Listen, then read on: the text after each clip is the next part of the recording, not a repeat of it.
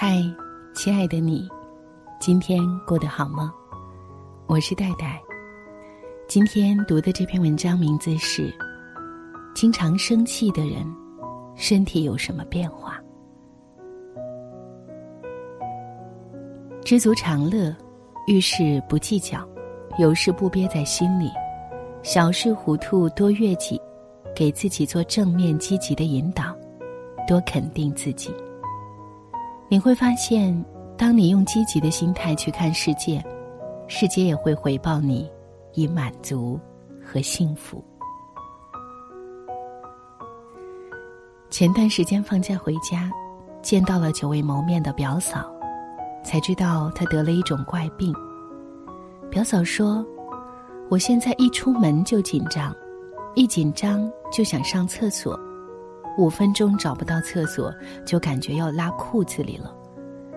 医生说，这是肠易激综合征。表嫂说这个病让她苦恼不已，为此她连工作都辞了，每天在家门也不出，就守着厕所。但奇怪的是，在家大小便的次数反而正常了。表哥带他换了几家医院。医生听完表嫂的描述之后说：“这个病的根源在于情绪。原来一年前，表嫂的爸爸查出了肿瘤，看着诊断书上的肺癌晚期，他感觉天一下子就塌了，精神瞬间崩溃。也就是从那个时候开始，他开始大把大把的掉头发，起痘痘。”整夜整夜的失眠，最后发展到一出门就想上厕所。表嫂说我算是个废人了。看着表嫂，我心痛不已。她才三十七岁，怎么就得了这种病呢？有医学专家说，肠易激综合征的发病和精神、饮食等因素有关。精神因素中的焦虑、抑郁等情绪障碍，可诱使症状出现或加重。精神压力越大的人，越容易患病。有数据显示，临床上见到的百分之九十的病，都是情绪导致的病。来自国外的一项研究资料也证明，人的情绪和癌症的发生有着密切的关系。专家认为，不良的情绪是癌症的活化剂，动不动就发脾气和爱生气的人，是患癌的主要人群。他们还发现，其中多数男性食道癌患者的性格属于个性急躁、脾气易怒的人。七情伤五脏，负面情绪对身体的影响，真的不容小觑。有记得因乳腺癌而去世的著名青年歌手姚贝娜生前的一段视频，她说：“我的病，就是在我那段极度郁闷的时期得的。在你特别郁闷的时候，他一定会找一个出处，要么身体出现问题，要么精神出现问题。所以，人一定要想开点儿。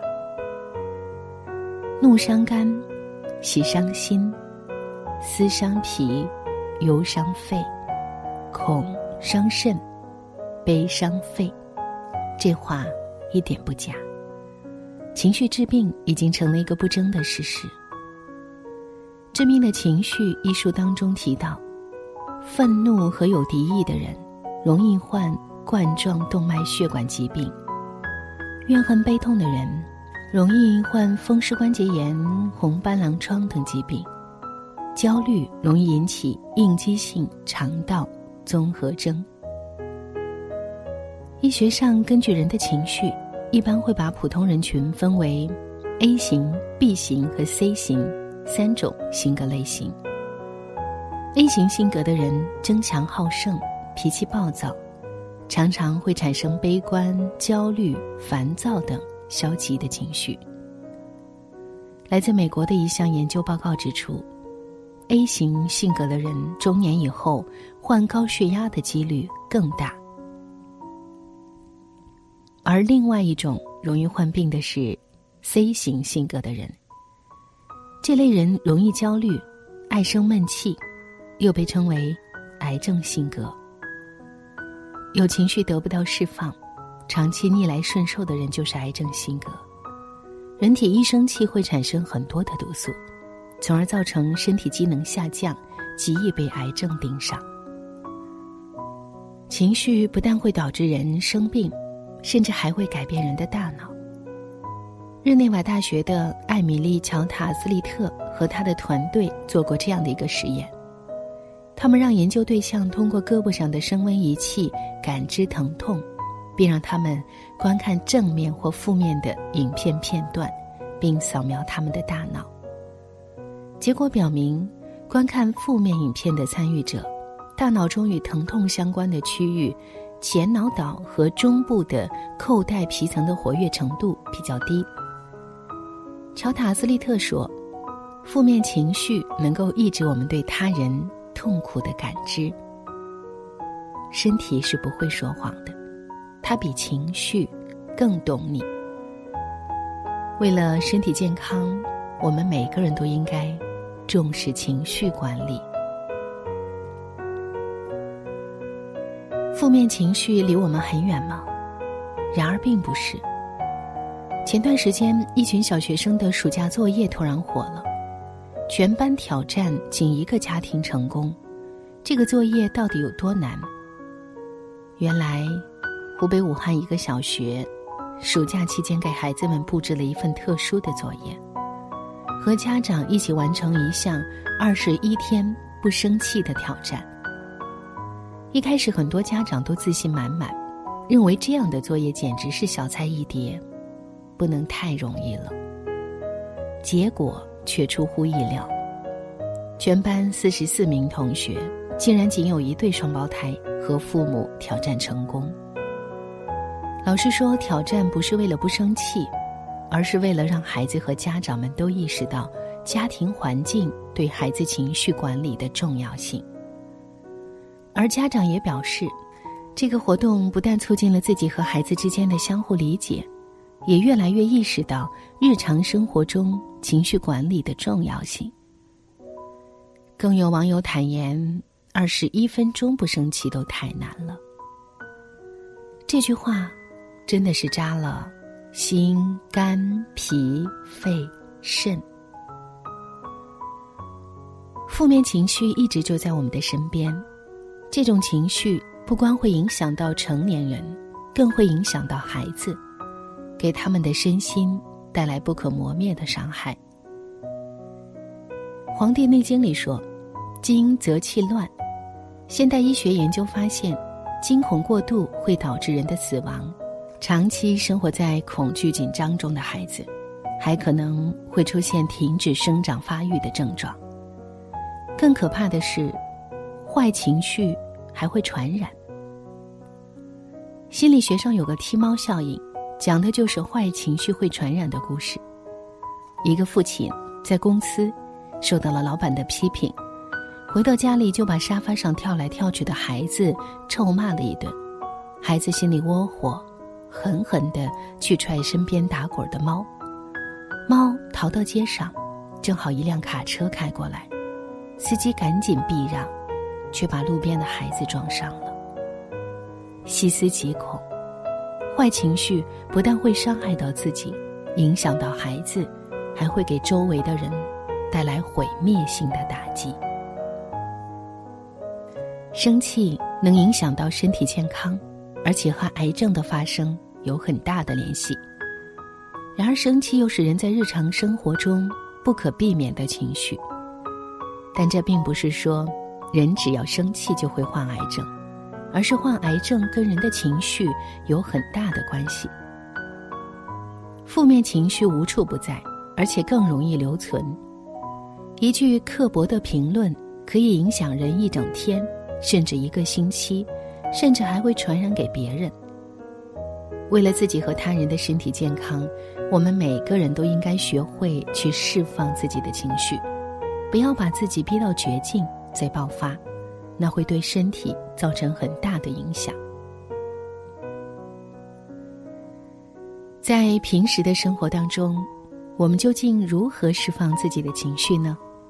首先，你要善用情绪转移法。美国心理学家罗伯特·费尔德曼提出了一个控制情绪的方法，称为数颜色法。当你感到怒不可遏时，最好暂停手边的事，环顾四周的景物，然后在心中默念：这个杯子是蓝色的，衬衣是白色的，裙子是红色的。通过数颜色法，可以。强迫因发怒而导致肾上腺素快速分泌的自己，恢复灵敏的视觉功能，使大脑回归理性的思考。这其实是一种注意力转移法。生活当中，我们可以在家里设置暂停角，谁情绪波动了，就先去暂停角冷静几分钟。第二种方法是。用哭缓解情绪。情绪是流动的，只有让坏情绪流淌出来，才能最大程度的减少对身体的伤害。而默默承受，恰恰是最不理智的选择。哭是缓解悲伤情绪的最佳选择。从现在开始，伤心了，难过了，想哭，就痛痛快快哭一场吧。第三种，保持好的心态，多做正面的思考。泰的演讲《陷入负面情绪怎么走出来》当中说：“训练你的思想，更积极正面的思考。每天花几分钟时间写一写你想感谢的事，也可以复述好消息并与他人分享，这样能明显的提高你的快乐和幸福感，以及你的健康。从现在开始。”给自己多一些正面暗示，用今天又发生一件趣事，我分享给你听，去代替我告诉你一件糟糕的事情吧。知足常乐，遇事不计较，有事不憋在心里，小事糊涂多悦己，给自己做正面积极的引导，多肯定自己。你会发现，当你用积极的心态去看世界，世界。也会回报你满足和幸福，所以别生气了，生气会让你生病的，而你的笑口常开，就等于你的健康。让我们从今天开始，好好的管理自己的情绪。我是戴戴，听完节目记得早些入睡，晚安，亲爱的。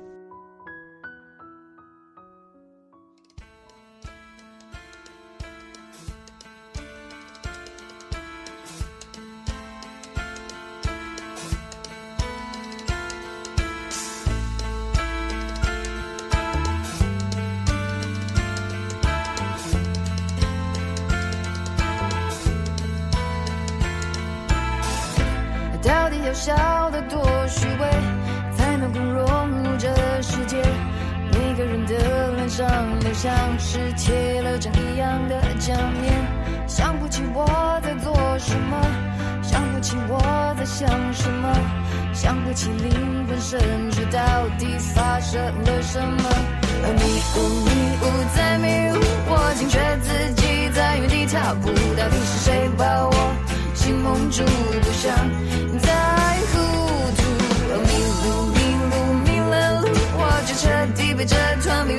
迷雾困住，谁能够指引我一条路，带我走向正途？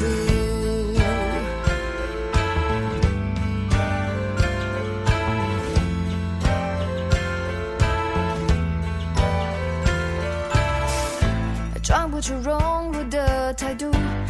空气里充斥着虚无，说什么都掩饰不了我这局外人的局促。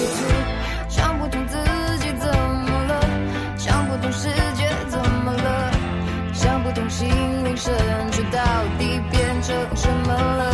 迷雾迷雾在迷雾，我惊觉自己在原地踏步，到底是谁把我心蒙住，不想再。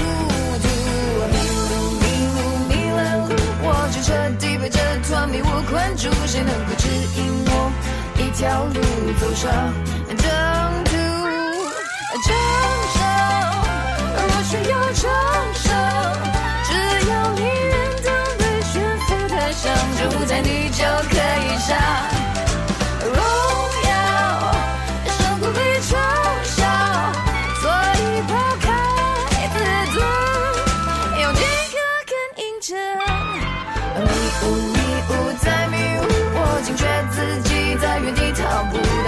谁把我心蒙住，不想再糊涂。迷路，迷路，迷了路，我就彻底被这团迷雾困住。谁能够指引我一条路，带我走上征途？迷路，迷了路，我就彻底被这团迷雾困住。谁能够指引我一条路？带我